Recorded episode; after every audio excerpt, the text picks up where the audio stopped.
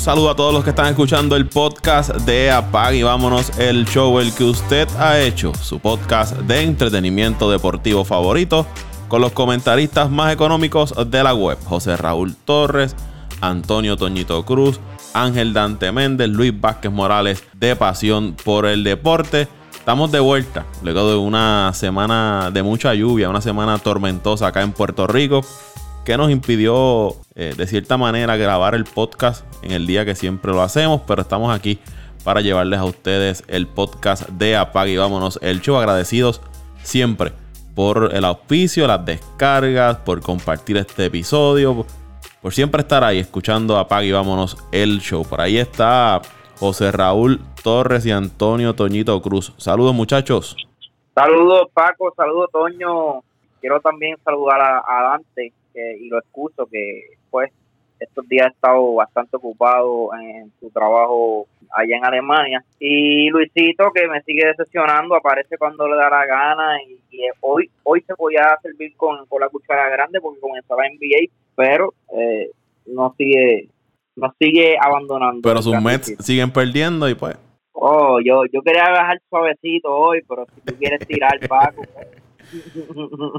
Toñito Cruz. saludos, saludos. Ustedes siempre lo cogen personal. Saludos, José Raúl. Saludos, Paco. Saludos a Dante. Luisito, quisiera defenderte, pero me estás callando mal. Saludos a todos los que nos escuchan semana tras semana. Paco, un saludo a, mi, a la gente de Podcast NBA que estuvo por ahí haciéndonos una preguntita que se la vamos a contestar más tardecito. Eh, pero gracias a todos por escucharnos semana tras semana. Vamos a hablar en este episodio. Obviamente ya se cumple la primera semana del béisbol de las grandes ligas. Arrancó el reinicio del baloncesto de la NBA. Y algo, voy a arrancar con la NBA, muchachos. Algo que hay que resaltar de la NBA es que a pesar de dos o tres jugadores que han violado los protocolos, el caso más notorio fue el de Luke Williams, el del equipo de, los Clippers, pero han salido las pruebas que han llegado de los jugadores de COVID-19 negativas. O sea, que se ha mantenido controlado en la NBA los casos positivos del COVID-19. Esto es muy bueno, buenas noticias. Hay que ver ahora que pues ya empezó la acción y hay más contacto entre los equipos. Pero hasta el momento hay que darle aplausos a la NBA de la forma que han manejado los casos de COVID dentro de la burbuja y los jugadores pues, se han mantenido siguiendo la ley dentro de la NBA, así que aplausos para ellos. ¿Qué, ¿Qué opinión tienen ustedes de esto? De que ya arrancó la liga y comenzó con cero casos de COVID-19. Bueno, que, que la situación por la NBA se estaba manejando bastante bien. Yo creo que Luke Williams, yo creo no, eh, Luke Williams para mí perdió, perdió el respeto de muchos fanáticos, de muchos jugadores con sus acciones. Eh, la verdad que la excusa de, del lugar que eh, este este estaba comentando de que era un, restaurante para, perdóname, era un, una barra para para para ¿cómo le llamamos? para caballeros, como Gentleman Club. Exacto, este y este había comentado de que se servían las mejores alitas, algo así. La verdad es que, que ese ese ese embuste se lo cree él mismo y perdió mi respeto. En, en mi caso, en mi opinión, eh, yo era uno que, que, respetaba mucho a Luke Williams. Creo que es uno de los mejores jugadores saliendo del banco, uno de los mejores anotadores de la liga. Pero eh, su imagen con esta irresponsabilidad que acaba de hacer eh, la semana pasada ha demostrado que, que no tiene la madurez y no tienen la, oye, eh, no tienen la, la, responsabilidad, podemos decir, compromiso. Eh, para el compromiso, esa es la palabra para para verdad demostrar que es un ejemplo y que es y que es un, ejemplo a seguir para los jóvenes y para los fanáticos del, del baloncesto. Y, y yo creo que el problema no es al lugar que tú vas, porque al final de cuentas, tú como adulto o tú como persona, tú tienes el derecho de hacer lo que tú quieras y vivir el estilo de vida que tú desees. Pero si tú es tú, obviamente la NBA es su trabajo, ¿no? Él es un jugador profesional de baloncesto. Y si tu trabajo te impone unas normas de seguridad y salud por una situación que está ocurriendo, pues lo menos que usted puede hacer es seguir esas normas y esos protocolos por su salud, por la salud de sus compañeros de equipo, por la salud de todo el personal que está ahí, por la salud de su familia. No irse al garete por ahí, por, porque usted le dio la gana de vamos a creerle de que tenía hambre y él solicitó el permiso porque tenía un asunto familiar. tampoco fue que él dijo, dame permiso porque necesito irme a, tal sitio a comer eh, mi comida preferida. No, él dijo que tenía un asunto familiar para, para salir de la burbuja y terminó apareciendo en unas fotos en ese, en ese lugar. Me pareció también totalmente irresponsable, no por visitar el lugar, sino por violar las, las reglas de, la NBA. no, y, y oye, oye Paco, yo creo que, que no es, oye, no, no es saludable para el equipo de los Clippers que todos estos jugadores, un equipo que primero es para mí es el favorito a ganarlo todo. Y le hizo falta contra los Lakers.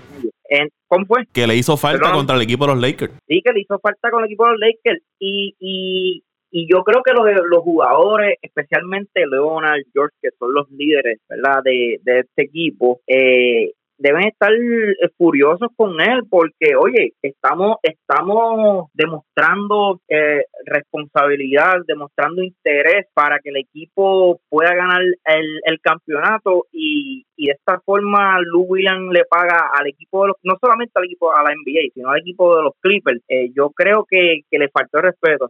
Vamos a un ejemplo que, que, que nosotros estemos participando de, un equipo, sea, sea X equipo, un equipo, no sé, un equipo de softball, ¿verdad? Y, y nosotros estemos dando el, el máximo y estamos esforzando y dejando nuestra familia para poder eh, hacer eh, hacer el compromiso verdad que, que nos que nos corresponde y venga este jugador y no demuestre ese interés y le falte respeto a todos los jugadores. Yo creo que no solamente le falta respeto a alguien sino al equipo entero. Toñito ¿qué te parece cómo la NBA ha manejado el COVID dentro de la burbuja? Bueno Paco hasta ahora hasta ahora por el momento lo que se ve muy bien dentro de la burbuja hay que ver, como tú dijiste ahorita, ahora que pase los juegos y se sigan desarrollando juegos y sigan teniendo contacto los jugadores, a ver cómo ha salido. Eh, pero eh, hablando de Lou William, a mí me sorprendió cuando leí la noticia y, y, lo habíamos dicho en un podcast. Eh, tú lo habías mencionado, Paco, si no me equivoco, de que siempre iba a haber quien rompiera las reglas y, y pues es como dice José, este, yo decía José Miguel, José Raúl, eh, no solamente te pones en riesgo a ti, pones a riesgo a tu familia, pones en riesgo tus compañeros de trabajo y todo lo que está alrededor tuyo, tus compañeros de trabajo, el cuerpo técnico, eh, los que los, los que te sirven a ti, los, de personal de apoyo de los equipos, los familiares de cada uno de ellos y todo. O sea, es, es, que la cadena es tan grande que eso es lo que no entiende la gente, que no es solamente que me dé a mí, es que al darme a mí yo puedo contagiar a tanta gente y esa tanta gente contratar, eh, contagiar a otro tanto de gente más y y, y, hacer, y, y seguir esa cadena, esa cadena, y así progresivamente, que por eso es que está en los números que está el, COVID allá en, los Estados Unidos, mucha, en, debido mucho a, las personas pues que no creen en, en, el distanciamiento y usar mascarilla y eso, pero hay que hay que repensar, hay que repensar, yo espero que haya aprendido de esta y, que su equipo pues entonces le haga entender lo importante que es para el equipo y que una tontería como esa no se puede volver a repetir. Ya entrando a los partidos que, que comenzaron estos dos juegazos muy buenos, dos grandes partidos. Eh, New Orleans frente al equipo de Utah. Utah se llevó esa victoria y los Lakers vencieron al equipo de los Clippers. Y yo cruzo los dedos y con el respeto de los demás fanáticos y equipos y de los demás equipos de la conferencia del oeste, voy a prender velas para que la final de conferencia sea los Lakers y Los Ángeles Clippers. Qué gran partido, qué gran duelo dieron esos, esos dos equipos y que los dos lleguen saludables a, la final de, de conferencia. Me parece que esa derrota de los Pelicans les va a costar mucho porque los Pelicans eran de estos este equipo que se hablaba de que y al final se iba a colar en los playoffs, pero esta derrota frente al equipo de Utah le va a costar. Hay una controversia del por qué Zion Williamson no jugó más minutos de partido, pero es que él tiene unas restricciones médicas por su salud de limitar la cantidad de, minutos. El dirigente dice que él solamente está siguiendo órdenes médicas, o sea, órdenes más allá de la parte de arriba de la gerencia del equipo, que no, no va a exponer a Zion Williamson a, violar la cantidad de minutos que tiene, pero usted también puede manejar entonces eh, en qué momento usted lo usa, pero eso ya cosa de, del dirigente. Yo le soy sincero, yo no vi ninguno de los dos partidos, obviamente vi los highlights, no los vi por motivos de trabajo y por la situación que estaba ocurriendo acá en Puerto Rico con el paso de, una tormenta por la zona. Pero vi los highlights. LeBron James sigue siendo LeBron James que quitarse el sombrero ante este señor. No sé si alguno de ustedes tuvo la oportunidad de, ver ese partido o alguno de los partidos. Bueno, muchachos, comienzo yo por, por analizar los jueguitos, ya que el jueves tuvo la oportunidad de, de ver los dos partidos, por lo menos el primero y la mitad del segundo, y ayer tuve la oportunidad de ver dos partidos. El primero que, que pude pude ver el, el jueves fue el de New Orleans, que, que como acabas de señalar, se habló mucho de que porque el dirigente Zion no puso, el, dirigente no puso a Zion en el último quarter, pero eh, yo no sabía ese dato de que había uno, ¿verdad? Una, una sugerencia de, de la gerencia y de los médicos el no poner a, a Zion eh, minutos extra. Pero la verdad del caso que ese, por lo menos yo me hubiese arriesgado al menos ese último minuto porque el juego el juego se decidió al último. Prácticamente el último minuto del juego se, se decidió ese partido. Prácticamente yo creo que ya ese partido deja fuera al equipo de New Orleans porque tendría que ganarlo casi todo, ¿sí? o, o al menos seis partidos más y no he visto todavía el calendario del equipo de New Orleans, pero, ¿verdad? Eh, supongo yo que tienen que enfrentarse con equipos como los Clippers, equipos como los Lakers, equipos como el mismo Milwaukee, que va a ser cuesta arriba. Y un equipo de Utah que han, yo creo que ahora con la baja de Bagnavanich, ¿verdad? Es que se llama el, uno de sus jugadores principales. Ah, es un equipo que ahora mismo yo no lo veo como contendor como lo tuvo al principio de la temporada. O sea que eh, para mí New Orleans eh, lo descarto para esa clasificación con esa derrota. Después tuve la oportunidad de ver el juego de los Lakers y los Clippers. Los Lakers comenzaron muy bien en ese primer cuarto. Luego los Clippers tuvieron oportunidad de acercarse al marcador y en el tercer cuarto pude ver los highlights que el equipo de los Clippers tomó la ventaja pero los Lakers cerraron muy bien ese juego. Pero tengo que señalar que un equipo de los Clippers perder por solamente dos puntos y con la ausencia de Lou Williams y Montreal Harris, la cosa, oye, yo diría que es una victoria para los Lakers, pero no es una derrota tampoco para los Clippers, porque perder con dos puntos, por dos puntos, y, y no tener tu mejor defensor eh, allá abajo en el palo y uno de, tus de tus mejores anotadores y tu mejor jugador viniendo del banco, yo diría que el equipo de Clippers lució bastante bien. En el otro encuentro que pude ver, que fue el equipo de Milwaukee, Milwaukee dominó ese primer quarter cómodamente a Boston. Boston luego, en el segundo quarter, eh, se acerca al marcador. En el tercer quarter, vuelve Milwaukee, se adelanta, se, se ¿verdad? toma la ventaja. Y en ese último el último, perdóname, en el tercer quarter de ese juego, Boston pudo acercarse.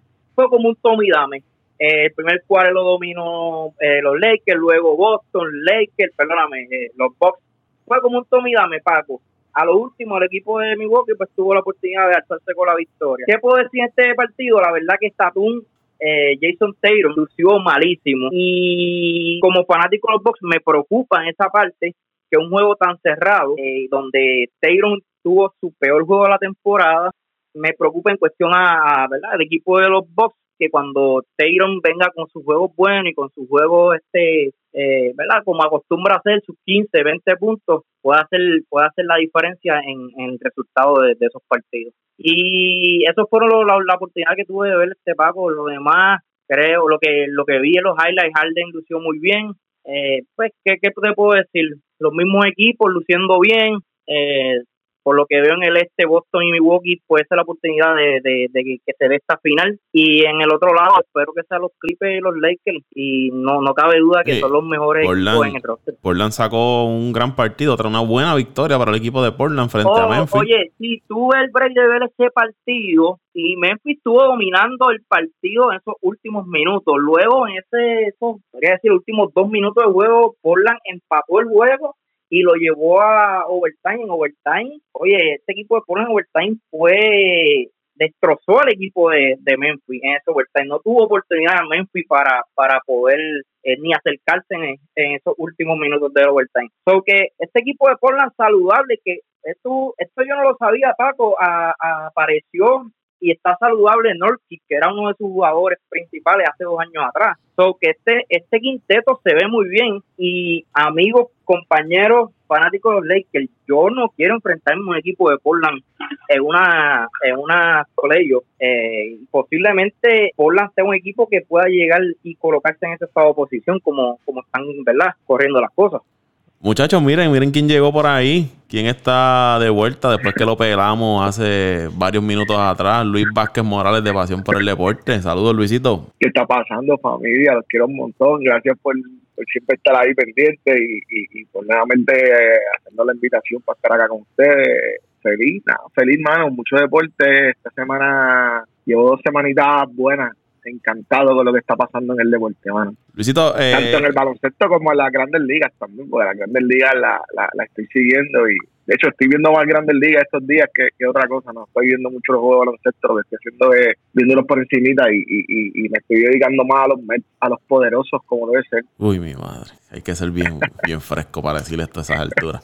Luisito, estábamos hablando de, la NBA. Que, eh, ¿Qué nos pareció el cómo la NBA, la NBA ha manejado estos casos del COVID? Ningún caso hasta, hasta el momento dentro de la burbuja. Y arrancar los partidos eh, dos buenos encuentros entre Lakers, Clippers, Utah y, los Pelicans. ¿Qué, te ha parecido? Pues mira, mano, este, el jueves eh, desde temprano ya estaba conectado, viendo lo que lo que estaba pasando. Eh, quería ver lo que lo que iba a pasar con, con, con ese primer partido donde iba a estar ¿verdad? Volviendo, liga como tal, pero en este caso la, la estrella que ya es Zion Williamson iba a estar volviendo a la, a, la cancha, nada más vio 15 minutos de, de, juego, eh, pero se vio muy bien, lo que vi de él en esos minutitos súper interesante, no, no, no estuvo mucho en los rebotes, pero nada, lo vi un poco y, y, y yo, y es mi, es mi, mi resumen de lo que he visto de, estos tres primeros días de juego. Están fuera de ritmo, ¿sabes? Eh, eh, estamos viendo literal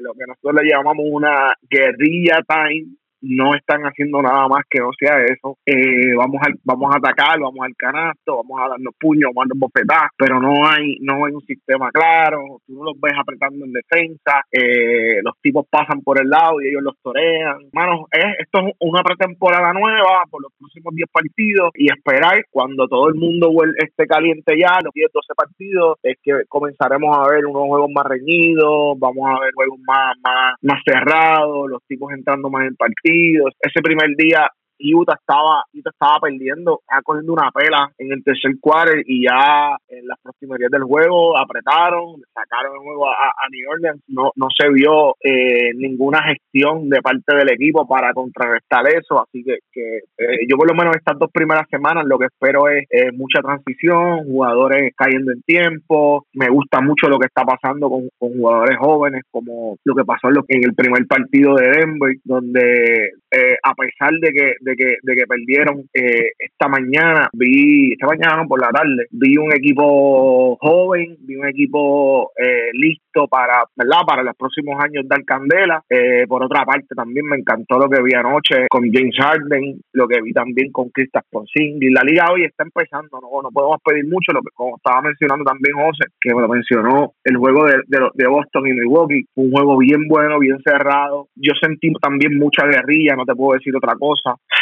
yo quisiera ver, yo quisiera ver las próximas semanas lo que va a estar pasando, no te miento. O no, no puedo dejar eh, de mencionar también eh, eh, lo que hizo Carmelo Anthony, dos triples cerrando el partido, obligó el tiempo extra y ganaron entonces en tiempo extra Portland, así que, que, que bueno, un comienzo de temporada poco atípico porque están en la burbuja, quieren cerrar lo que es esta temporada regular para seguir con, con el proceso de postemporada y, y ver cómo se las cosas. Como tú mencionas, Paco, no están bastante dirigidos, están bastante seguros los jugadores allí en, en, la burbuja y pues gracias a Dios no ha pasado nada fuera del otro mundo, a diferencia de lo que está pasando en las grandes ligas, que hasta rumores de, de que van a, a, a, cancelar la liga ya, ya están saliendo a la luz pública. Así que eh, esperar a nivel de, de nivel de juego, esperar, esperar por lo menos una o dos semanas que los tipos entren en calor y ya, y ya veremos una liga bien reñida, eh, un cierre de, temporada bien reñido, donde vamos a ver eh, muchos juegos, eh, muchos buenos juegos, porque la calidad de los equipos está, los equipos están completos y, y vamos a ver unos Lakers dando candela, vamos a ver unos Milwaukee Bucks de, de José Torres dando candela también, que están jugando muy bien, me gusta mucho lo que vi hoy de Miami, seguir, seguir, darle, darle, paso al desarrollo yo no tuve break de ver ese juego de Miami. Este, me sorprendió que, que Miami le haya ganado ese juego a Denver tan, tan cómodo. Un equipo de Denver que, que en la preseason jugó muy bien. Esto... Fíjate, es que no, no, no fue cómodo. Fíjate, no fue cómodo porque en la primera mitad eh, Denver le dio candela de verdad. ¿Qué pasa? Que eh, comienzan a hacer cambio, el banco no le, no le, no le, no le respondió. Eh, vimos eh, a un equipo de, de Miami que está usando, está rotando muy bien su equipo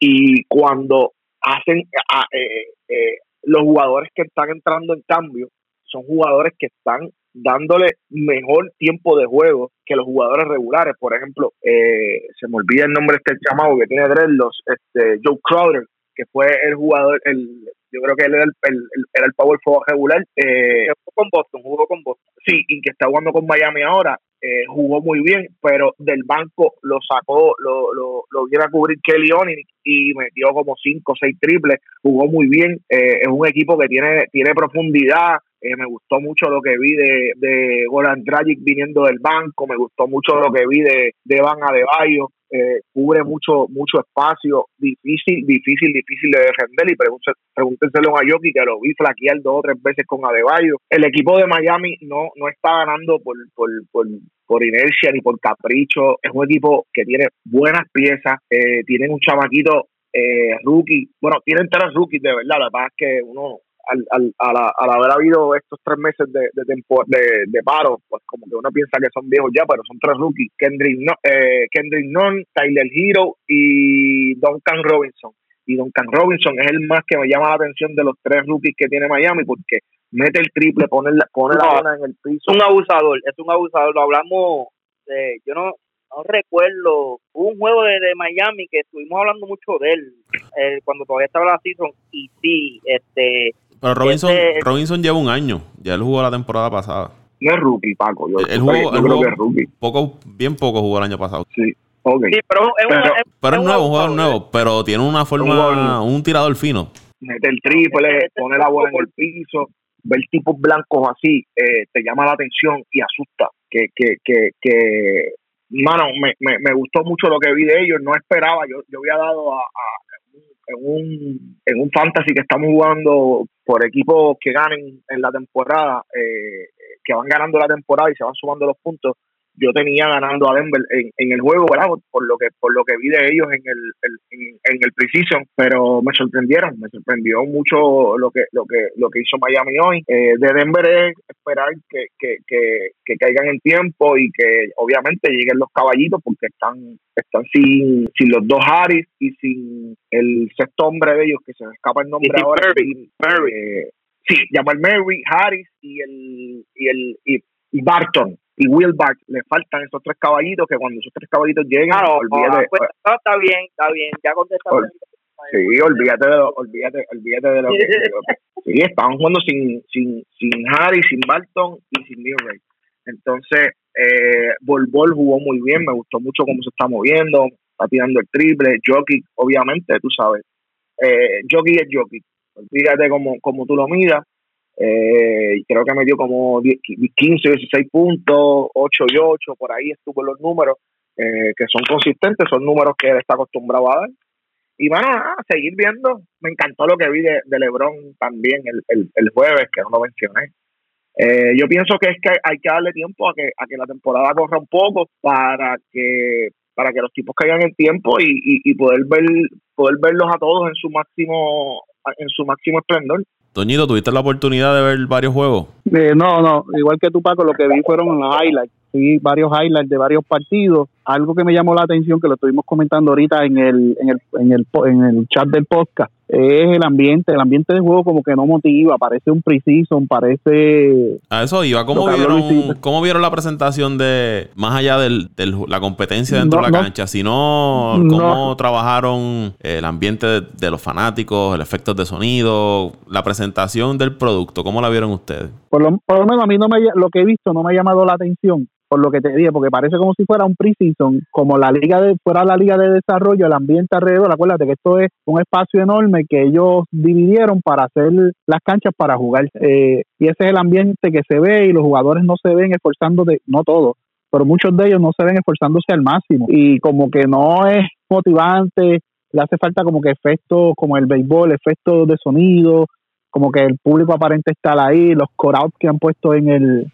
en el béisbol han, le han dado un ambiente diferente, pues necesitan ambientar más el espacio donde están jugando para que eso sea este más atractivo, porque por lo que he visto como que no me motiva yo quedarme viendo el juego porque parece un, G-League o un D-League de esto de, desarrollo de la, de la NBA. Y tienes razón, este Toño, yo creo que es por la facilidad de cosas que va a ser imposible, por porque pues eh, no son no son canchas como tales, como tú acabas de decir, son es un espacio donde crearon diferentes canchas. Lo contrario al, al, Major League, que, que ya es el estadio, el estadio Grandes Ligas, donde acostumbramos siempre a ver los juegos. Va a ser un poquito difícil, al menos que pues, el NBA siempre, yo creo que el NBA también va a utilizar estos ocho juegos para ver qué puede hacer, qué puede mejorar para las playoffs. Así yo creo que lo interesante va a ser las playoffs. Como yo había dicho al principio, en el, el podcast pasado, estos ocho juegos prácticamente son de, de pretemporada porque la mayoría de los equipos ya están ya están acomodados en las playoffs, es cuestión de posiciones, eh, en el este ya prácticamente está todo definido, en el oeste si acaso esos puestos entre el tercero al sexto, eh, ¿verdad? Buscando una mejor posición, pero cosa que, que, que no es una, oye, ahora mismo quedar primero, segundo, tercero, no, no, no es una gran ventaja porque es que todos van a jugar el mismo lugar. Eh, y, una conferencia del oeste con que, tenemos ocho equipos que cualquiera puede ganar, estamos hablando ahorita del mismo Portland, que puede entrar con octavos, y un equipo que, que en unas playoffs le puede ganar a cualquier equipo por, su roster. que, que yo creo que estos ocho juegos, como había dicho Luisito, son más para ponerse en forma y, un, un, segundo preseason, diría yo. Hay que ver qué va a hacer el equipo, perdóname, la liga, para ver qué, qué puede hacer para mejorar eh, los, los y buscar mejor, una mejor emoción a, al fanático. Luisito. Mira, yo, yo les compro, se las compro y tienen razón. Eh, el, el, ambiente que se siente no es el, que estamos acostumbrados. Pero yo pienso que a, diferencia de las grandes ligas, por ejemplo, lo que va a dar oportunidad de dar continuidad a al mismo torneo va a ser este este este candado que le pusieron al exterior eh, a nivel de, de, de proyecto. Eh, los, los, los, jugadores no están no están viajando para ningún lugar, los jugadores están ahí mismo eh, y yo pienso que eso solidifica lo que es la misma liga, tú sabes. no expone a nadie. Sí, sí, está un poco, ciertamente, está un poco monótono. Vamos a, vamos a, decirlo como es. Yo, yo viendo los highlights, Luisito, se me parece un poco a los juegos de FIBA cuando no está jugando el equipo local donde se está celebrando el torneo. Que tú ves los equipos jugando, el cuerpo técnico y uno que otro familiares, bueno, en este caso pues no, no han, pues, todavía los familiares de los jugadores no llegan, llegan luego de, de pasado cierta cantidad de juegos. Pero me pareció eso, viendo los highlights, como estos equipos de FIBA, cuando no, el equipo local no juega, que está la cancha vacía, pues, eso fue el feeling que me dio. Sí, pero, pero pero mano, eh, eh, están, los tipos lo están dando todo, los tipos lo están dando todo. Oye, dentro de su, dentro de, de, la búsqueda de, de, de, continuidad, están dando todo. vimos un LeBron James, eh, por lo menos, ¿verdad? Mi percepción, porque a nivel de anotaciones en ese juego creo que Anthony Davis metió 30 o 35 puntos, eh, pero LeBron James se llevó todos los reflectores porque estaba dando todo, estaba trepado en defensa, aún sin, sin ese ritmo que, que les mencioné ahorita, pero me está gustando lo que estoy viendo porque eh, como quiera están buscando llevarle un espectáculo de alto nivel a, a, la, al, público, que eso, eso, eso es encomiable. Oye, y, la, y las grandes ligas también. Eh, no sé si hablaron de eso, pero lo que está haciendo Paquito Lindor, lo que están haciendo estos tipos eh, es otra cosa, mano. Pero para cerrar lo que, lo que por lo menos he visto en estos tres días de, de, de NBA, eh, jugadores buscando caer en, caer en tiempo, equipos que equipos sólidos, Houston, eh, Milwaukee, Los Ángeles Lakers, Los Ángeles Clippers, eh, Miami, Boston, son equipos que, que, que vamos a tener que contar con ellos. Lo que vi ayer de Dallas, tienen que contar con esa gente eh, porque Porzingis se ve muy bien físicamente, Doncic se diga, va, va, a ser una guerra campal las próximas las próximas semanas en, la, en, las grandes ligas y, y estoy puesto para, para verlo y seguir analizándolo eh, con más profundidad. Para terminar con la NBA, la gente de podcast NBA en Twitter nos hizo una, una pregunta, ¿cierto, Toñito?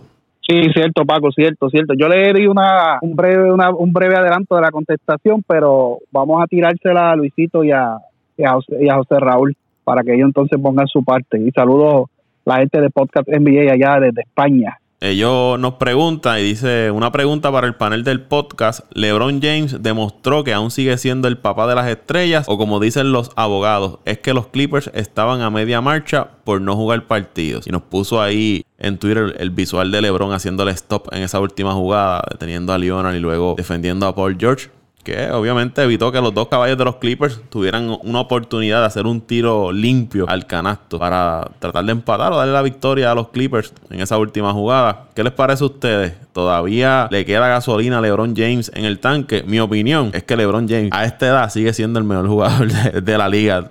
No hay, no hay que discutir esto.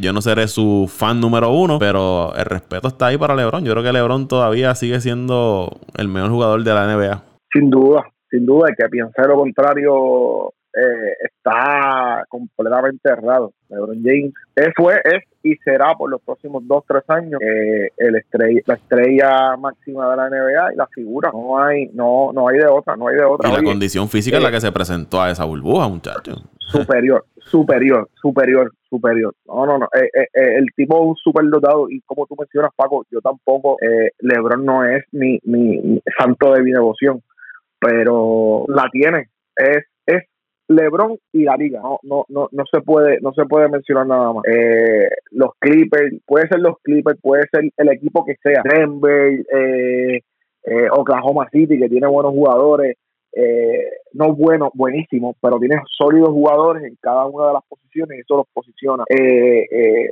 no, tienen break, no tienen break con, con, con, el LeBron James que, que, estamos viendo porque es un LeBron James súper sólido, súper consistente. Eh, se ve determinado también. sí, tiene ese equipo de, los de los Lakers puesto para el, problema de verdad. Y, y, no, no, no, no, no veo de qué manera estos tipos puedan, puedan vencerlo, de verdad que sí. Eh, eh, concordando con Luisito, eh, LeBron James está a otro nivel y, se nota, se nota. O sea, ese, ese caballero trabaja duro, va siempre enfocado en la meta que quiere, nada los desvía de su propósito y hay que dársela. Es como dice Luisito, LeBron James y la NBA hay otros jugadores que están a un alto nivel, pero eh, no llegan todavía al nivel que tiene LeBron James a pesar de la edad, son cuánto, 36, 37 años, algo así que tiene ya. 34, y, y pero si todavía es un nene, Paco, de 34 años es un nene todavía. 35. todavía le quedan por lo menos 35, todavía le quedan por lo menos 3 años buenos. Si se conserva físicamente como él está, Paco, las condiciones físicas que él está, y no empiezas a, le empiezan a resurgir las lesiones viejas en, temporadas pasadas, eh, va a haber LeBron por lo menos hasta los 40, 40 años, o sea, a un buen nivel, a un buen nivel. Y, y a los compañeros de Podcast NBA, sí, LeBron James todavía está a un buen alto nivel, sigue siendo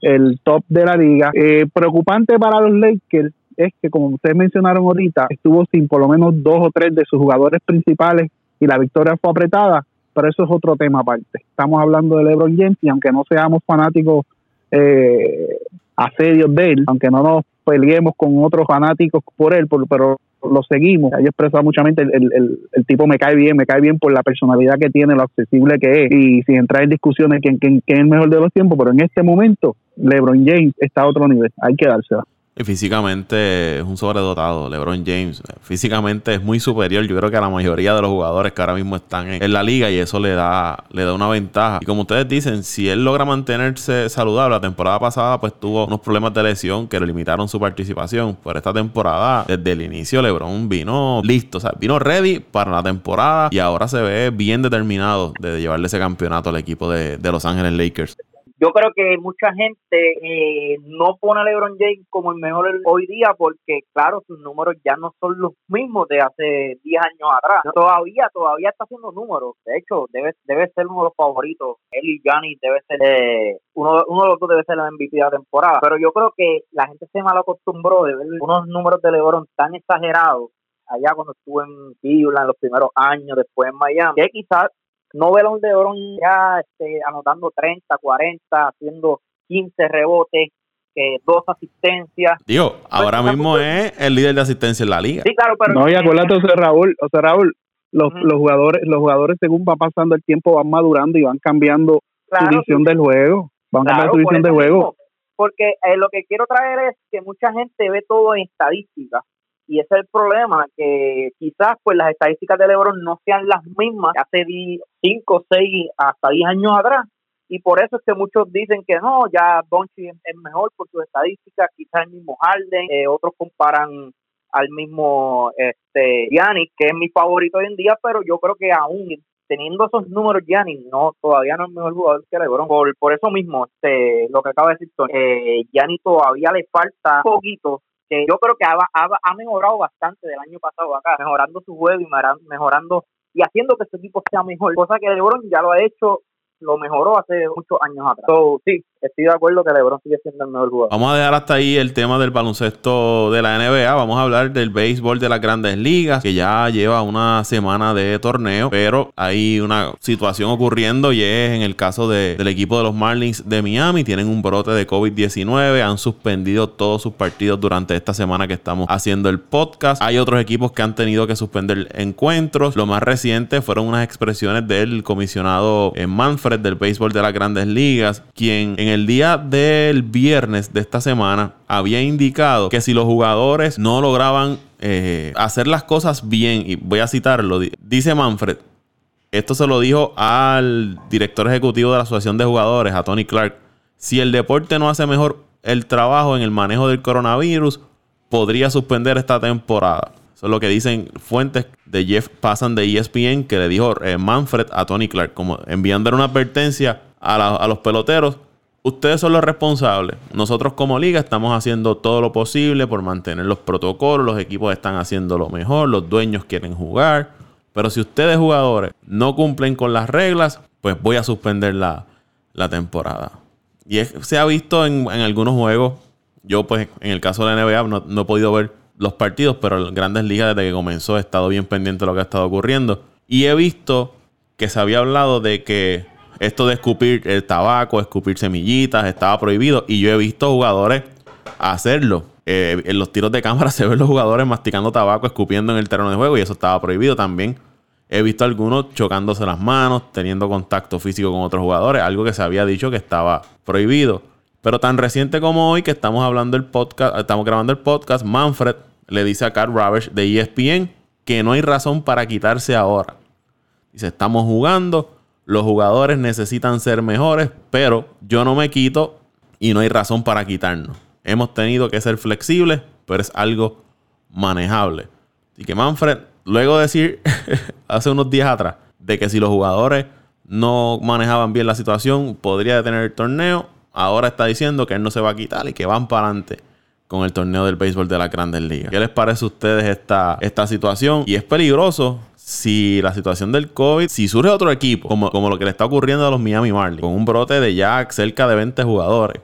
Si eso ocurre en otro equipo, yo creo que a las grandes ligas no le va a quedar otra opción que detener el torneo. Y ya jugadores, Lorenzo Kane y Díaz, dijeron no vamos más esta temporada. Ah, y, los que faltan, y vendrán vendrán varios más que, van a, salirse de la temporada. Pero, pero Paco, lo que no hemos mencionado es que, los Marlins fue que rompieron todos los protocolos, se fueron a janguear como decimos acá, en, decimos acá en Puerto Rico. Eh, se fueron a janguear a beber. Los rumores son de que aparente alegadamente la investigación de las grandes ligas que hizo de por qué los Marlins pues, tienen tantos casos positivos es que cuando los Marlins fueron a Atlanta a jugar dos partidos de exhibición, esa semana que comenzaba el torneo, violaron las reglas de los protocolos, salieron con ese tornito, se fueron a hanguear, se fueron a comer, se fueron, eh, no estuvieron eh, en el lugar eh, acuartelados donde debían estar y ahí explotó la, situación. Estamos hablando de que ya el brote en Miami va por 21 miembros de la organización, esto incluyendo jugadores y, personas. Jugadores, coaches, exacto, Paco. Y, va a depender mucho de los jugadores. Eh, esto es voluntad, Paco, esto es voluntad como, eh, como depende de nosotros como ciudadanos también, que los gobiernos pueden poner todas las restricciones, todos los toques, de queda, todo, todo en las cuarentenas que, que, que, puedan poner. Si nosotros como ciudadanos no ponemos nuestra parte y no nos protegemos, no evitamos los lugares concurridos, no evitamos estos, donde lugares donde hay mucha aglomeración, no usamos mascarilla, no tenemos buenas eh, medidas de higiene, de desinfectarnos las manos, no tocarnos los ojos, la boca, la nariz, eh, las orejas, ¿me entiendes? No compartir con personas que estén enfermas, quedarnos en nuestra casa, no salir sin necesario, nuestra casa el trabajo será nuestra nuestra única este vía movimiento todos los días, pues no vale de nada que la, la, la Grandes Ligas y los equipos tengan todos estos protocolos si los primeros que rompen las reglas son los equipos. Y cuando leí lo de la investigación, yo dije, aquí está, Eureka, porque es que es demasiada casualidad que todo un equipo haya salido, o, o, más de la mitad del equipo haya salido de positivo al COVID, eh, fue que rompieron los protocolos, porque las pruebas se estaban haciendo antes de llegar. Fueran a un lugar donde había una persona infectada y se contagiaron todos y en el contacto y en el diario de, de, que se da en, los equipos, pues ahí se contagiaron todos. Y como tú dices Paco, he visto jugadores chocándose la mano, he visto jugadores dándose abrazos, he visto jugadores compartiendo equipo de juego, bate, he visto este, jugadores este, compartiendo vasos de agua, o sea, son los jugadores los que tienen que poner el ejemplo y poner la mayor voluntad para, para, para que esta temporada se dé. Y de Manfred, ¿qué te puedo decir? Loco porque se vaya. Hoy dice una cosa, mañana dice otra. Aunque tiene razón, pero hoy dice que tiene el poder suspender la temporada para vender a los jugadores y ante la prensa dice, no, no, yo no me voy a quitar, vamos para adelante, olvídate de esto. O sea, muestra la, la ineptitud y, y es como yo digo, es como la marea. Lo mismo va que viene, lo mismo va que viene, no tiene una posición este firme, estable. Pero va a depender de los jugadores, Paco, va a depender de los jugadores y vi por ahí, estaba leyendo, mientras ustedes hablaban, estaba leyendo una, una noticia de la Grandes Ligas que hay un reajuste en, en los calendarios de juego. Así que los jugadores que se pongan para su número, que queremos ver béisbol, estábamos deseosos de ver béisbol, estamos entregados viendo el béisbol, aunque las cosas no hayan salido como queremos 100%, por, pero, pero necesitamos que ellos pongan de su parte para poder terminar la temporada. Yo, antes de ir con José Raúl y, Luisito, no quiero que la temporada se detenga. Me estoy disfrutando lo que estoy viendo, peloteros jóvenes teniendo grandes actuaciones, equipos, hay unos equipos que no le ha ido bien, como dice Toñito, jugadores estelares que no han tenido su mejor arranque, jugadores que poco a poco han ido entrando en ritmo de juego y otros jugadores eh, jóvenes que salieron a darlo todo y que están demostrando una gran temporada hasta el momento. Y lanzadores teniendo también grandes ejecutorias, como el caso de Bieber con el equipo de, Cleveland, que José Raúl había dicho que ese era su candidato a, uno de sus candidatos a Sayón. Recuerden el podcast que habíamos hecho y hasta ahora es el, candidato, yo creo, número uno para el Sayón en la Liga Americana. Y no, no me gustaría que se detenga la, temporada, porque de verdad que me la estoy, me la estoy disfrutando. José Raúl Luisito. Muchachos, si me pregunta, a mí no me tiene que preguntar si me estoy disfrutando la temporada. Después preguntar a mi esposa. Yo no me he despegado desde el día, yo creo que por lo menos tres entradas todos los días veo de cada juego, Paco. Y, yo no quiero, la verdad. Eh, siento siento que esta temporada, aunque es corta, es bien interesante. Y más y, por eso mismo, porque es corta, Paco, y yo veo que todos los equipos están, están tirando lo mejor de ellos. Cada serie cuenta, cada juego cuenta, por lo menos yo sigo a mis Yankees y los Yankees al, al nivel de que lo creo que juego contra último el miércoles o jueves, Otavino, el dirigente Aaron, Aaron Boone lo trajo en la quinta entrada, cosa que tú nunca lo, has visto. Yo creo que Otavino para entrarlo en, la quinta entrada solamente lo viste en las playoffs o quizás en lo último de la temporada cuando tú necesitas, cuando tú necesitas una victoria, qué sé yo, para, para, para entrar por Wildcard. ¿Sabes? Es, es tan diferente como se está jugando el béisbol, los, dirigentes utilizando sus relevistas tempranos, eh, esto del, de tener un hombre en segunda para, para comenzar las entradas extras, cómo están utilizando las votaciones, que hasta los mismos Yankees utilizaron a Cole dos veces esta semana sin utilizar, llegaron solamente a su cuarto lanzador, a su tercer lanzador, perdóname, y volvieron a utilizar a Cole. También lo de la suspensión de juego ayudó, pero para que tú veas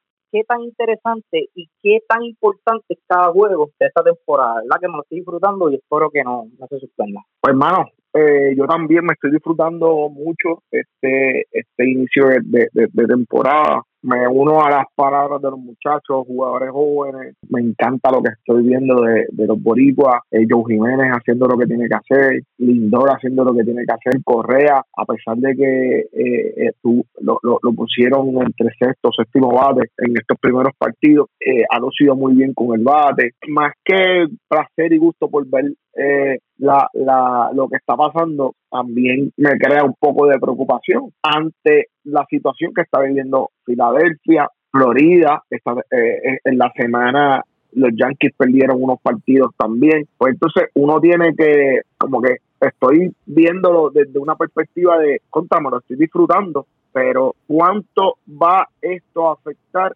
la continuidad del torneo? Y pues Luis, uno tiene que antes que te interrumpa, porque se me, se me va a olvidar, el caso de Boston, ya el lanzador Rodríguez lo tuvieron que darle shutdown por el resto de la temporada. Él se eh, contrajo el COVID y los efectos que ha tenido el COVID en su salud han obligado al equipo de Boston a darle shutdown el resto de la temporada. No es este caso de me dio el COVID, dos, tres semanas después me recuperé y estoy jugando ya él ha tenido otros efectos en su salud que no le van a permitir regresar esta, esta temporada. Y ese es el riesgo que se van a correr los jugadores si esto no se controla. Porque quizás uno... Juan Soto, comienza, comienza hoy, tengo entendido. Sí, pero lo que te quiero decir es que quizás unos puedan regresar, pero quizás otros no. ¿Cuál, ¿Cuál fue el caso de Filadelfia? Filadelfia, la situación que tuvo con ellos fue que la primera serie de ellos eh, eh, jugaron contra Miami. Fue con Miami, ¿cierto? Y por eso es que están shutdown toda la semana. Sí, hasta que le hagan las pruebas pero han tenido casos positivos. Han tenido casos positivos. No, y digo, digo no, no lo estoy diciendo, estoy diciendo,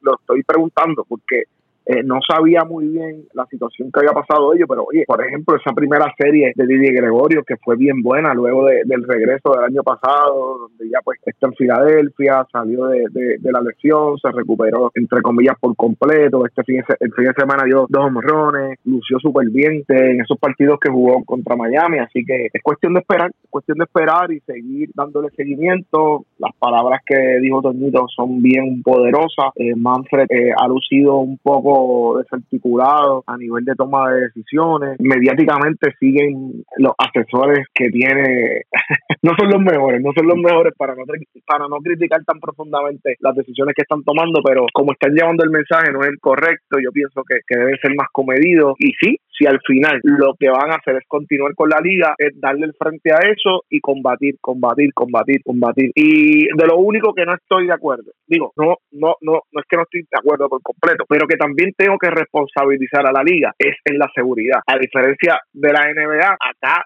en las grandes ligas le están permitiendo demasiado a los equipos y a las franquicias mantener el control del andamiaje. Por eso la burbuja hasta el momento de la NBA está funcionando porque están la liga en lo, eh, específicamente está tomó el control de ese proceso. Oye, los equipos estaban, eh, los, jugadores estaban vacilando los otros días que ni podían reunirse, que solamente podían hacer actividades sencillas y de y después de eso a directamente a, los que son los el área de, de, de, de donde ellos pueden estar. Yo pienso que la liga debe eh, tomar más control sobre este proceso. Deben yo creo que ponerse un poco más estrictos con los jugadores, empezar a enviar el mensaje de fulano de tal, lo vimos eh, escupiendo semillitas. Vimos a fulano y fulano teniendo contacto en el dogado, no estaban eh, respetando el distanciamiento social, para que puedan eh, comenzar a enviar el mensaje y decirle a los jugadores, los estamos velando, el que viole aquí los protocolos, pues obviamente hay que, hay que sancionarlo, porque si, como lo que digo, si se le sale de control otro equipo más que te tenga que afectar el calendario, porque la Grandes Ligas sigue firme de que son 60 partidos en X cantidad de tiempo, ¿qué vas a hacer como con el torneo?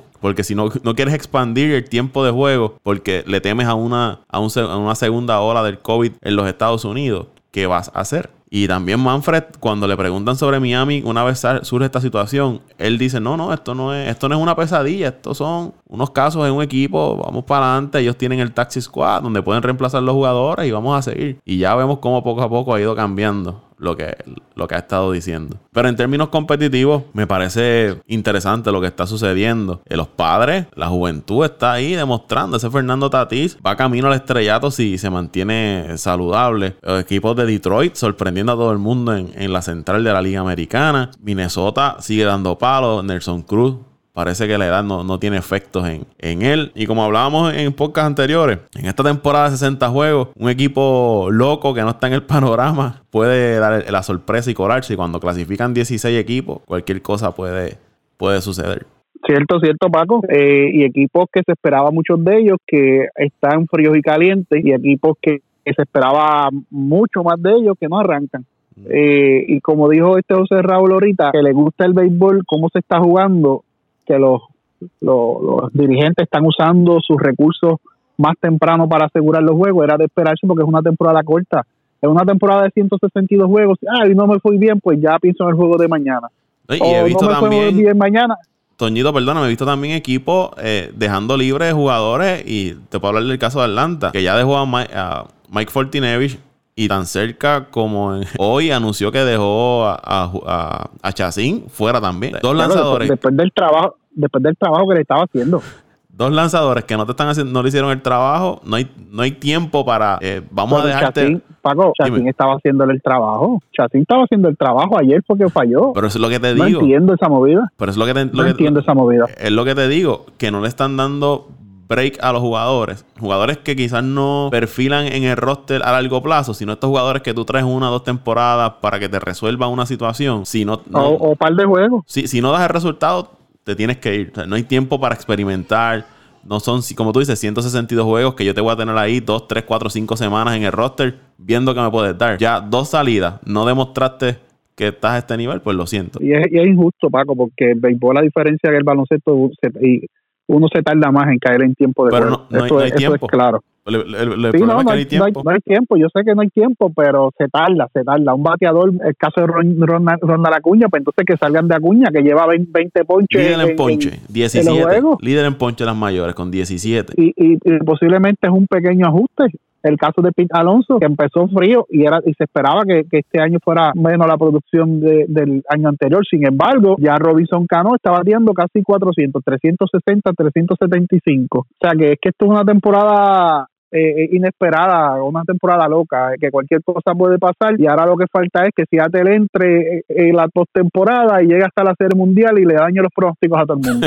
Pero vimos casos de, de, Boston, de las medias rojas, medias blancas, equipos que se esperaban, Cincinnati, que uno esperaba que estuvieran ahí en, esos primeros lugares, han estado tocando fondo en sus divisiones. Oye, Dallas, Dallas Cowker le está pichando súper bien con, con, con los White Sox. Tiene dos, tiene dos y cero y ha sido bastante sólido sus primeros dos partidos que pichó. Así es, ha tenido dos buenas actuaciones con, el equipo de las medias blancas. Y lo que les digo, el caso de, de Bieber con Cleveland ha estado intocable. Bieber está, está imposible. Imposible, Paco, imposible. Sonny Gray ha estado lanzando muy bien con.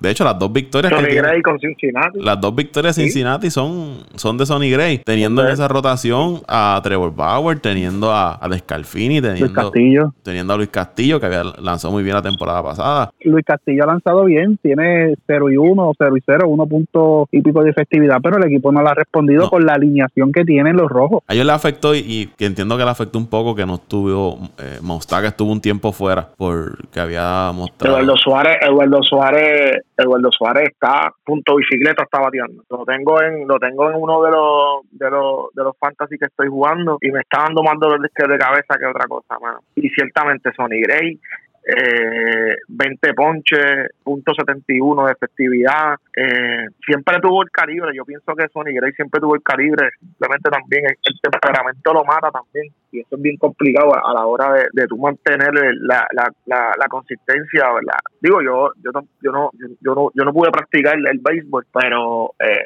así a nivel normal de liga pero me imagino que debe ser como cualquier otro deporte, si tú no te controlas tus emociones, si tú no logras eh, crear una personalidad que vaya por encima de lo que tú eres como un jugador, pues te va a haber afectado y yo creo que eso fue lo que le afectó a él como jugador en las pasadas temporadas. Me imagino que no tendrán muchas pretensiones con él en Cincinnati y pues está demostrando la gran calidad que tiene en estos momentos. Bueno muchachos, algo más que quieran comentar para terminar este podcast. No, Paco, Paco, tengo que decirlo, la situación de mis poderosos. Ah, eh, Lo que pasó anoche, escúchame, escúchame, lo que pasó anoche con los relevistas, con los relevistas, me duele, porque fallaron los relevistas estelares, y, y este y, no solamente los Mets, le ha, pasado a todos los equipos, y te doy el ejemplo. Wilson eh, había tirado un relevo los primeros días excelente, y ya las últimas dos salidas falló. Eh, Corey Seward eh, había hecho un relevo el día anterior fantástico y lo trajeron anoche y falló. Lo mismo de Betance y falló.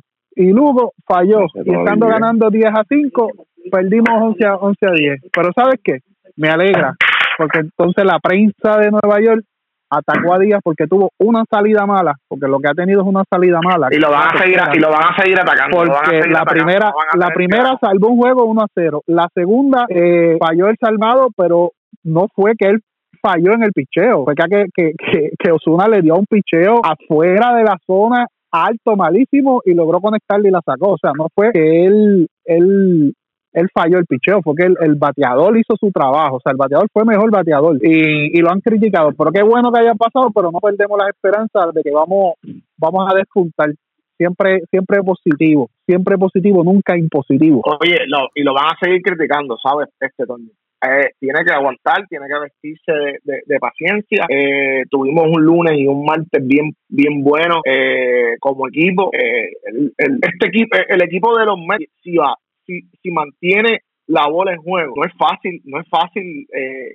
ganarle. Lo que pasa es que se ven a veces, se meten en unos problemas ofensivos que se les hace difícil salir de ellos, pero este equipo de los Mets es un, no es un equipo normal, es un equipo muy bueno, eh, eh, con mucho jugador eh, de, de, no de calidad, pero que saben hacer las cosas. Brandon Nimo, Michael Conforto, JD Davis, eh, Robinson Cano, como bien mencionaste, Pita Alonso, Amel Rosario. Oye, Oye, eh, iba a preguntarle, ¿qué les pasa? ¿Qué le Wilson eh, Wilson Ramos el receptor, ¿verdad? El, nombre de él. El catcher, el catcher, Ramos, seguro la ¿Qué le pasa a Wilson Ramos? Que le he visto fallando mucho picheo detrás del plato. ¿Él, siempre ha sido así? Le pregunto a ustedes que lo siguen, ¿no? No, no, no, no, no, no. Wilson Ramos, lo, recuerdo que siempre sí, ha fallado, ha fallado, mucho. ha fallado en el bate y ha fallado uno de los jugadores de, de, de mayor, de, más efectivos en el, en el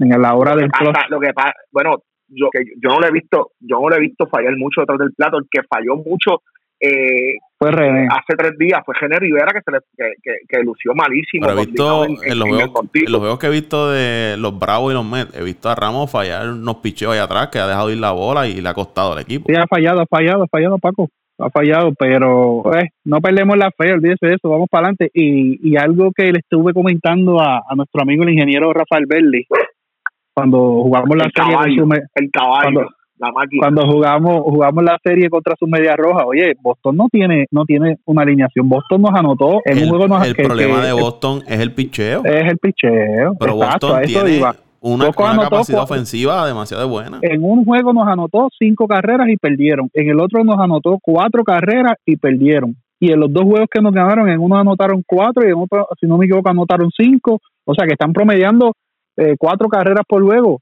en cualquier liga de béisbol con cuatro carreras por juego, tus oportunidades de ganar son grandísimas, pero si, si tú anotas cuatro y tu bullpen y tu picheo permite seis o más, pues estás perdiendo. Ese, ese, ese es el problema que tiene vos. Y ahora con la salida de Rodríguez, se le va a hacer mucho más eh, complicado ese cuerpo multicular del equipo de, de Boston. Ahora mismo Boston batea 264 colectivos. Bate ese equipo de, de Boston. no, es, mal promedio, no es mal promedio. Primero están los Marlins. Es un excelente promedio. Pero en tres partidos con dos. casi no han jugado. En tres partidos, 267. están, están, primero en la sección, Paco, pero si no han jugado.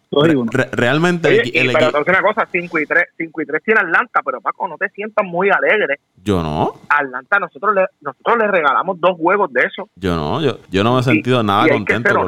después de eh, Mike Soroka y Max Fried, Atlanta tiene un problema de iniciadores demasiado. lo que uno puede decir es que sin sus bateadores Acuña, eh, Ozzy, Ozzy Alvis y Freeman teniendo buenas arranques de temporada, pues se han mantenido ahí. Y uno espera que en algún momento pues esos bates se suelten. Eso es lo que uno puede eh, confiar. A lo que iba es que según, primero, si sacamos a Miami, primero en bateo están los Mets, 266. Y ¿cómo se llama esto? Es inconsistente, ¿sabes? Inconsistente porque, por ejemplo, Michael Conforto, que es el más que se ha notado. Está bateando para 280, 280 290. Robinson Cano, como bien mencionaba el hermano Toño, yo yo no sabía que estaba, me, enteré por él ahora que está bateando para más de 300, pues que no se nota.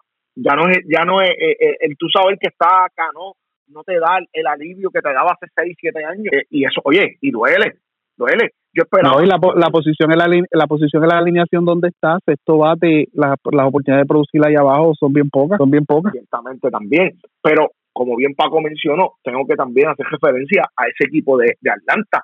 Yo eh, eh, eh yo decía, oh, este equipo de Atlanta no es un equipo malo. En Deliciarte, que es un jugador que ha tenido, eh, ha tenido un mal comienzo, pero los pasados dos años de Incierte tampoco no fueron malos el problema de Iniciarte son las eh, lesiones. Eh, pero es un gran jugador. Al guante, guante, de oro defensivamente. Y, al guante es, es, sobredotado.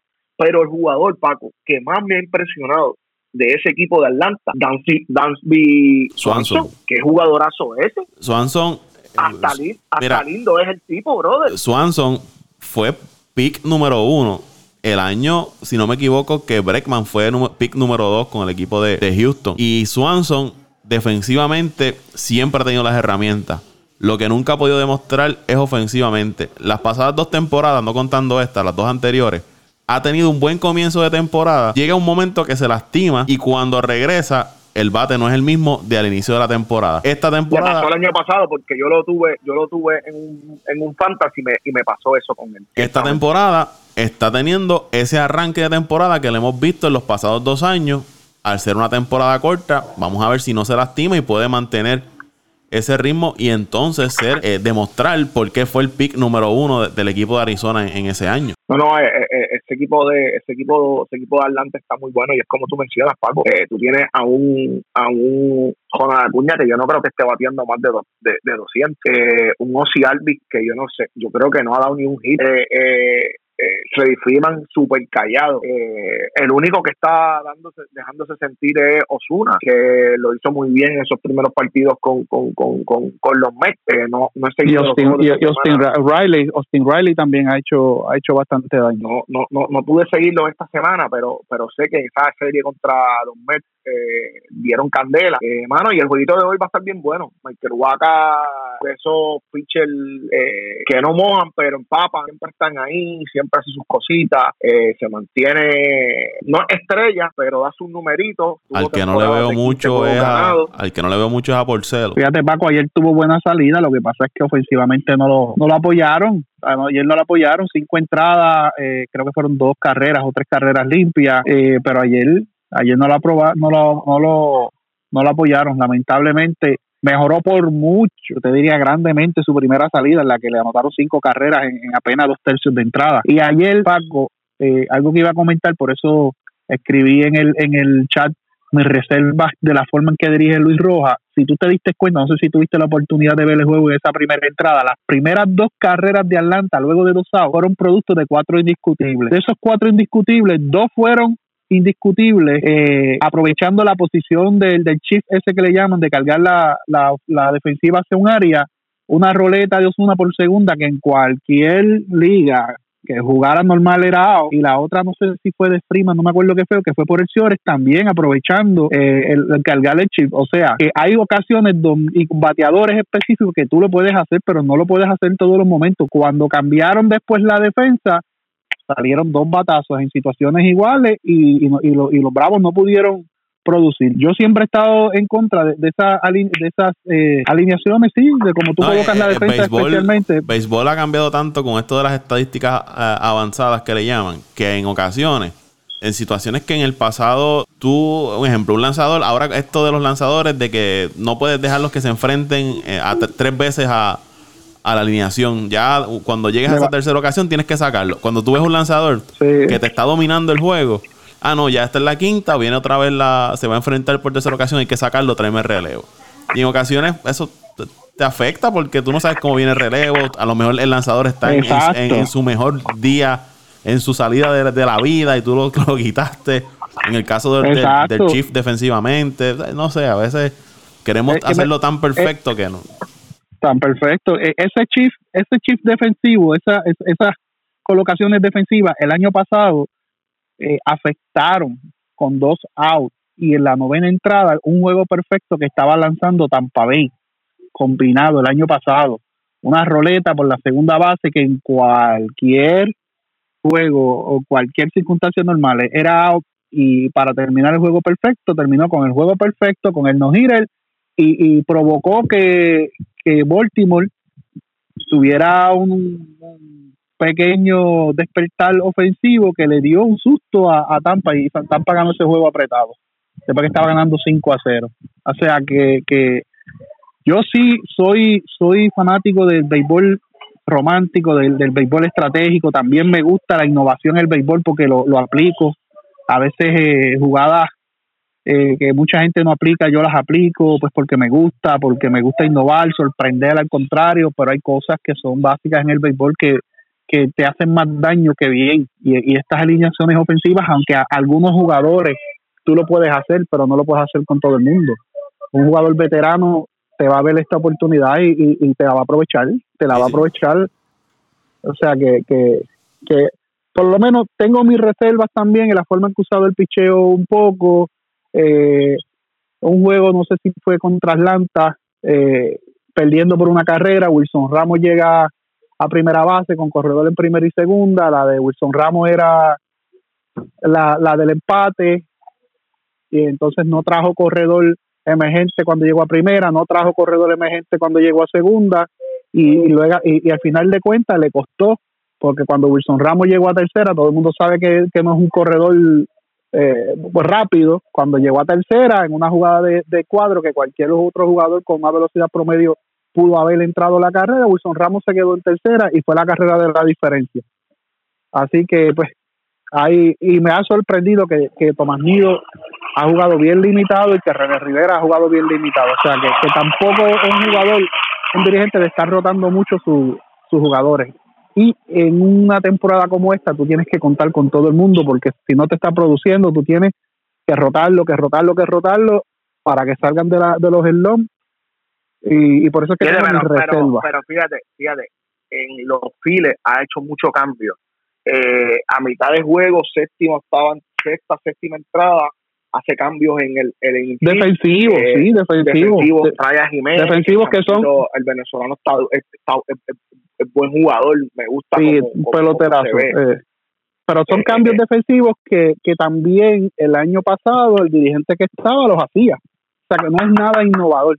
Tú regularmente en las grandes ligas, tu primera entrada, tú tienes tu mejor equipo ofensivo y en las últimas entradas, y no solamente en la grandes ligas, en el béisbol, tú tratas de tener tu mejor equipo defensivo para que te cubra más terreno, para que seas más seguro dando los outs. Y esos son movimientos que se hacen en el béisbol de siempre. O sea que no es nada tampoco, nada extraordinario, pero hay que darle la duda de el beneficio de la duda. Oye, y para y para hacer eh, eh, y para hacer eh, bueno con Hit Porcelo, un jugador que tengo aquí las estadísticas, mm, eh, tiene un promedio de 30 partidos por temporada, un jugador consistente eh, eh, pichando 30 partidos por temporada, que un jugador que lanza, que no no no no no no, es cualquier jugador, 2006 fue Sayón, eh, en, las pasadas dos tres temporadas ha ganado más de 10, 12 partidos, hay que darle tiempo, hay que darle tiempo, un jugador con experiencia, eh, no sé si, si viene de una lesión, si estaba lastimado, si no, tengo que indagar un poco más sobre eso. Pero yo pienso que, hay que darle espacio y que darle la oportunidad. Eh, ciertamente no lució bien en las primeras dos salidas. Eh, yo quisiera darle un, poco más de, de, swing para que, para que y verlo en, más oportunidades. pero yo estoy bien positivo con este equipo, no, no para este año, porque esta temporada es bien atípica. Yo no, esta temporada no se debe, no, no se debe no se debe ni contar pero pero hay que seguir, hay que seguir dándole el espacio a los jóvenes. Eh, el chamaquito Jiménez está jugando muy bien. Eh, es darle es darle espacio, darle espacio. Tengo que ver un poco mejor también eh, el, el, roster de 40, a ver quién tenemos fuera. Bueno, no, no recuerdo mucho de los nombres, sé que firmaron a, a, varios veteranos ahí a última hora. pero estos son 60 juegos y, y, nos, y nos va a venir bien estar frescos al final de, temporada, porque eh, eh, una temporada tan atípica como esta, cualquier cosa puede pasar y, y, si nos colamos, preocupen, eh, no va a tener otra salida más como la que tuvo hace, hace dos noches. Eh, Díaz va a encontrar el espacio. Eh, de Brum vino nasty, como siempre. Eh, Steven Mack ha tirado dos joyas en los, dos juegos que, que ha lanzado hermano, yo estoy bien positivo con este equipo y no, y no le voy a bajar, no le voy a bajar y seguro que algo bueno va a pasar. Bueno, muchachos, nos fuimos. ¿Dónde lo seguimos en las redes sociales?